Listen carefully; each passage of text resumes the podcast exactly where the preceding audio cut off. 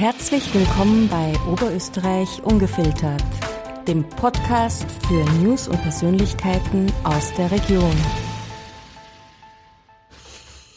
Mein heutiger Gast, eine faszinierende Persönlichkeit, die es sich zur Gewohnheit gemacht hat, sich immer neuen Herausforderungen zu stellen und ihren Handlungsspielraum kontinuierlich zu erweitern. Als Unternehmerin, Präsidentin der Wirtschaftskammer Oberösterreich, Aufsichtsrätin in zahlreichen Unternehmen und Landesgesellschaften sowie Mutter vereint sie viele Rollen in sich.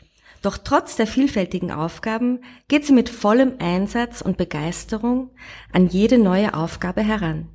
Auf ihrem bisherigen Weg hat sie bereits viele Hürden gemeistert und sich als bemerkenswerte Frau erwiesen. Herzlich willkommen, Doris Hummer. Vielen Dank für die Einladung. Also wenn man so begrüßt wird, dann beginnt der Tag schon gut. Wie immer meine erste Frage vorweg. Bleiben wir jetzt beim Sie oder gehen wir auf das kommunikative Du über? Sie können mich gerne duzen, ich bin die Doris. Hallo Doris, danke dir. Doris, du bist ja zweifache Unternehmerin. Einerseits hast du das väterliche Unternehmen Domico übernommen und andererseits selbst ein Unternehmen gegründet.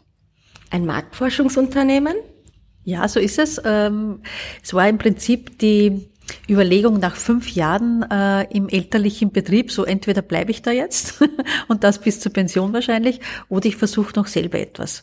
Und so ist die Idee damals entstanden, äh, vor über 20 Jahren jetzt schon ein Marktforschungsunternehmen mit Schwerpunkt Mystery Shopping zu gründen.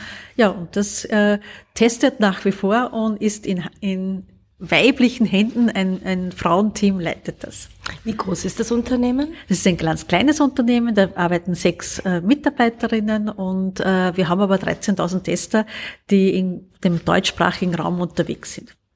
Ist dir das Unternehmen, Unternehmertum sozusagen in die Wiege gelegt worden? Scheinbar ist es so. Ähm, ich habe mich aber, glaube ich, wie viele Unternehmerkinder ein bisschen dagegen gewehrt und habe dann eigentlich etwas sehr äh, anderes auch in meinem Studium gemacht. Ich habe Volkswirtschaft studiert ähm, aber irgendwie, glaube ich, kommt es dann doch durch, das äh, eigene und das äh, eigene Ideen zu verwirklichen.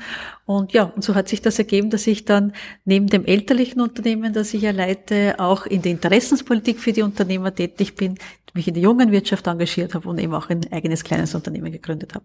Hat man es dann automatisch leichter wahrscheinlich, oder? Als äh, Unternehmer Kind? Mhm. Nein, glaube ich nicht. Ich glaube, ähm, dass man, egal ob man jetzt ein, Unternehmer gründ, ein Unternehmen gründet oder ein Unternehmen übernimmt, äh, man muss sich immer wieder neu erfinden. Man muss sein Produkt, seine Firma ähm, immer wieder hinterfragen, ob man noch mit dem, was man jetzt macht, richtig unterwegs ist. Äh, und das gilt für Übernehmer genauso wie für Gründer. Wie geht man vor, wenn man jetzt überhaupt keine Erfahrung im unternehmerischen Bereich hat? Was ist da eigentlich dann wichtiger? Ist es wichtiger, eine innovative Idee zu haben oder das Startkapital zum Beispiel? Das kommt ganz auf die Idee drauf an. Äh, es gibt Ideen, da brauchst du am Anfang eigentlich nur einen Laptop oder einen Computer und kannst loslegen. Äh, und dann gibt es andere Ideen, da brauchst du eine Produktionshalle, Maschinen und Anlagen, damit du starten kannst. Also äh, das kann man generell nicht beantworten. Ich glaube, das Wichtigste ist, dass man ein Produkt hat, von dem man selber wirklich überzeugt ist und dann den Fleiß und die Hartnäckigkeit auch Täler zu durchwandern, weil in jeder Unternehmensgeschichte gibt es Auf und Abs und man muss dann einfach auch diese Phasen immer wieder ähm, neu gestalten, neu aufsetzen. Und wem das gelingt, der hat dann äh, große Wahrscheinlichkeit, ein Unternehmen zu haben, auf das er stolz sein kann und das auch langfristig und nachhaltig äh, wirkt. Würdest du Jungunternehmerinnen auch ähm, empfehlen und Jungunternehmern, dass sie ähm, sich einen Coach nehmen? Ich glaube, es ist ganz wichtig, dass man ähm, sich in einem Netzwerk einfach auch Unterstützung sucht. Ob es jetzt ein Coach äh, oder ein Berater ist, äh, das ist jedem individuell äh, überlassen. Ich kann nur sagen, in meiner Zeit, und das war ja auch mein, mein Einstieg in die Politik oder in die Interessenspolitik, ich habe mich damals in der jungen Wirtschaft engagiert. Und in der jungen Wirtschaft sind lauter junge Leute, äh, die Ideen haben, die sich selbstständig machen wollen, die vielleicht schon Unternehmer gegründet haben, eins übernommen haben. Und da tauscht man sich aus, da lernt man voneinander, äh, lässt sich inspirieren braucht nicht jeden Fehler selber machen, sondern lernt auch von denen äh, der anderen. Und äh, das bereichert ungemein. Und das würde ich jedem ans Herz legen, sich in so einem Netzwerk einfach auch einmal äh, blicken zu lassen, sich Informationen zu holen und wird sehen, das macht so richtig Spaß, weil, und die Realität ist, als Unternehmerin, als Unternehmer sind wir eine Minderheit. Ja? Zehn Prozent der Bevölkerung ist selbstständig. Also zehn Prozent kennen diese Herausforderungen, Schwierigkeiten. Und darum ist es wichtig, glaube ich, äh, dass man sich da einfach auch austauschen kann. Was definiert eigentlich eine erfolgreiche Unternehmerin, einen erfolgreichen Unternehmer? Natürlich ist es mal der wirtschaftliche Erfolg. Kann ich von dem, was ich da tue, auch leben? Und schaffe ich dadurch vielleicht auch Arbeitsplätze für andere? Können die dann auch gut davon leben? Und ist es eine Tätigkeit, auf die ich stolz sein kann, was ich da schaffe, was ich äh, baue, was ich erarbeite, was ich anbiete? Kann ich auf mein Produkt stolz sein? Und wenn diese zwei Dinge zusammenkommen, ich glaube, dann ist man erfolgreich. In Zeiten wie diesen ist es günstig, ein Unternehmen neu zu gründen? Ähm, es ist immer günstig und immer gut, ein Unternehmen dann zu gründen, wenn ich die richtige Idee habe. Ähm, und wenn der Markt auch dafür bereit ist. Und diese zwei Dinge gut abzuchecken und zu prüfen, äh, ist ganz wichtig. Aber ich glaube, es gab schon so viele Produkte und Ideen, wo andere, ganz viele andere gesagt haben, das wird nie was, ob das jemand braucht. Und dann waren es Raketenstarter. Also ich glaube, es hat ganz viel mit dem eigenen Mut, mit dem eigenen Selbstvertrauen und auch mit der Leistungsbereitschaft zu tun, weil das gilt für jedes Unternehmen, von nichts kommt nichts. Also wenn du nicht bereit bist, wirklich mehr zu geben ähm, als eine 38,5 Stunden Woche, dann wird es nicht gelingen. Jetzt hast du gerade die 38,5 Stunden Woche äh, erwähnt, Doris. Wie schaut denn so ein normaler Arbeitstag bei dir aus? Du hast ja viele Tätigkeiten, die du ausübst an einem Tag womöglich. So ein Tag ist eigentlich sehr gut geplant, das ist mir ganz wichtig. Und zwar äh, ist es meistens im Vorhinein, leider Gottes, so ein halbes Jahr bin ich meistens schon vorgeplant, äh, was an welchem Tag passiert. Ähm, und ich, ich entscheide immer dann auch zwischen den ähm, Örtlichkeiten. Das heißt, meine Firma, meine Zentrale ist ja in Vöcklermarkt. Das heißt, es ist eine gute eine Stunde weg von Linz. Äh, die Tätigkeiten der Wirtschaftskammer sind in der Regel in Linz oder in Wien. Das heißt, ich versuche immer zu blocken. Ich habe heute zum Beispiel einen Linztag, da starte ich in der Früh und bin bis zum Abend in Linz. Ähm, und umgekehrt sind es dann wieder Tage, wo ich ganze Tage bei mir in der Firma bin. In der Regel versuche ich, äh, es 50-50 zu gestalten. Also die halbe Zeit bin ich sozusagen für, den, für die gesamte Wirtschaft in Oberösterreich Österreich unterwegs und im Einsatz und die andere Hälfte bin ich in meinem Unternehmen, das ich ja operativ leite, in der Domico. Ähm, und Abend und Wochenende rechnen wir ja nicht. Was sind deiner Meinung nach die größten Herausforderungen in deiner Position als äh, Wirtschaftskammerpräsidentin? Die größten Herausforderungen für den Standort Oberösterreich äh, sind aktuell tatsächlich äh, nicht diese wirtschaftlichen Verwerfungen, die wir jetzt hatten, ähm, Corona oder jetzt auch die Ukraine-Krise. Das sind alles Dinge, die können wir gut in den Griff kriegen. Äh, richtig herausfordernd sind es sind Probleme, die nicht punktuell auftreten und lösbar sind, sondern die strukturelle Schwächen zeigen. Äh, und wenn dort nicht gehandelt wird, dann hat das einfach ganz langfristige Konsequenzen für die Unternehmen. Unternehmen im ganzen Land. Ähm, ein Stichwort ist da der Arbeits- und Fachkräftemangel, den wir haben. Also wenn wir da hinblicken und sehen, dass da äh, vor allem in den Bereichen ähm, der der, Anreize, nämlich dass Menschen tatsächlich auch mehr arbeiten, äh, nichts getan wird. Oder wenn wir sehen, dass bei der Zuwanderung äh, aus Drittstaaten, nämlich in Form von Arbeitskräften, Fachkräften, weniger möglich wird, dann haben wir ein riesengroßes strukturelles Problem in der Leistungsbereitschaft, aber auch in der Quantität der helfenden Hände und der klugen Köpfe. Und das wäre wirklich wohlstandsgefährdend, wenn wir diese strukturelle Herausforderung nicht in den Griff kriegen. Und in dem arbeiten wir im Moment neben all den anderen Themen wie Digitalisierung, Ökologisierung äh, und dergleichen am intensivsten. Wie geht's dir persönlich als Unternehmerin mit dem Fachkräftemangel?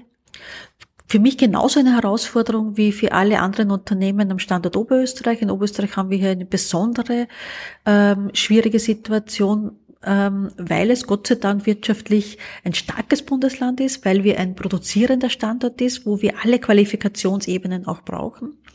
Äh, und dementsprechend suche ich genauso im Unternehmen äh, immer wieder Leute und kann nicht jede Stelle so besetzen, wie ich es mir wünsche. Und das ist einfach mittelfristig tatsächlich für jede Unternehmerin und Unternehmer die Entscheidung, wo kann ich wachsen? Ist es der Standort Oberösterreich oder ist es eine andere Niederlassung im Ausland?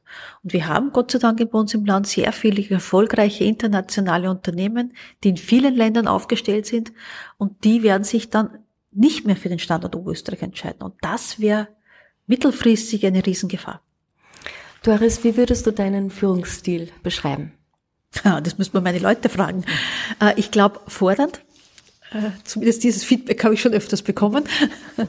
Ähm, aber immer auch, ähm, glaube ich, äh, auch sehr wertschätzend ähm, und darauf Wert legen, dass es eben eine Teamleistung auch ist das ist meine, meine größte Lektion, die ich als Führungskraft ähm, lernen musste, ist, Menschen nicht zu überfordern. Also dort auch Grenzen zu setzen, nicht immer den eigenen Maßstab sozusagen anzulegen, ähm, sondern einfach auch wirklich auf das auf jeden Einzelnen auch eingehen zu können. Das ist eigentlich die ganz große Herausforderung, glaube ich, jeder Führungskraft, die Talente, Begabungen zu erkennen, zu schauen, wo sich wer weiterentwickeln kann, welche Art von Führungsstil auch wer braucht. Manche, die braucht man nur einmal in der Woche mal kurz anrufen und sagen, läuft es? Und bei anderen musst du vielleicht äh, alle zwei, drei Stunden mal nachfragen, äh, was sie denn brauchen oder wie weit wir sind. Ja. Du hast vorhin ein paar Herausforderungen erwähnt. Äh, welche Ziele hast du dir noch gesetzt äh, für die nahe Zukunft? Einerseits jetzt als äh, Wirtschaftskammerpräsidentin, andererseits als Unternehmerin und auch privat. Ähm, als Wirtschaftskammerpräsidentin habe ich das klare Ziel, dass wir diese große Herausforderung Arbeits- und Fachkräftemangel gut bewältigen, dass wir mit unseren Vorschlägen hier wirklich Veränderung bewirken. Wir haben schon neue Ausbildungsschienen auf den Weg gebracht, Stichwort Duale Akademie. Äh, wir haben ganz klare Vorstellungen, wie das funktionieren kann, dass wir diese Lücke füllen.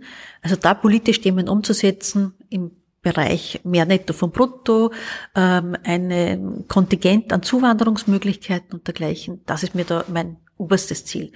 Daneben auch die Wirtschaftskammer selber weiterzuentwickeln.